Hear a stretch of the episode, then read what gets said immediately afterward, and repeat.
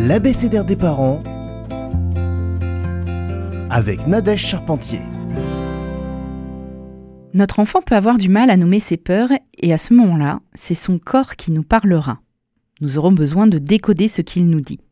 Dans tous les cas, face à une peur, nous pouvons remarquer que notre enfant change de comportement. Il peut être collant, ne voulant pas être seul dans une pièce ou au contraire rester isolé des autres pour éviter les relations sociales. Notre enfant peut sursauter facilement au moindre bruit, il peut avoir du mal à s'endormir ou se réveiller fréquemment. Ses mains sont moites, il tremble facilement, sa respiration est rapide. Notre enfant peut également être nauséeux, il a la mal à la tête, au ventre. En effet, tous ces signes peuvent venir d'autres symptômes.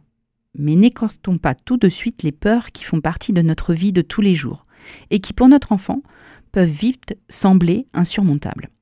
En premier lieu, observons notre enfant pour en savoir plus sur ses peurs, ses symptômes, puis nous pourrons alors en parler avec lui. Nous échangerons sur ses symptômes, ses émotions, ses peurs qu'il ressent face à certaines situations. En parler, c'est déjà une grosse étape pour s'en libérer. Nous ne devons pas minimiser son importance et ne pas ridiculiser sa peur, par exemple du monstre dans le placard. Cette peur, il la ressent, et lui dire qu'elle n'a pas lieu d'exister ne permettra pas à notre enfant de la chasser comme ça par magie. Nous devons alors le câliner, le rassurer sans vouloir éviter cette peur. Nous pouvons également lui donner des outils pour apprivoiser ses peurs. Une échelle de 1 à 10 pour la quantifier, une lumière pour le noir, un bâton magique contre les monstres, la dessiner.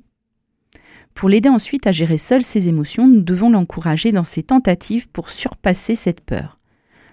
Pour son courage face à certaines situations dont nous connaissons l'effort qu'il a fourni pour s'y euh, confronter.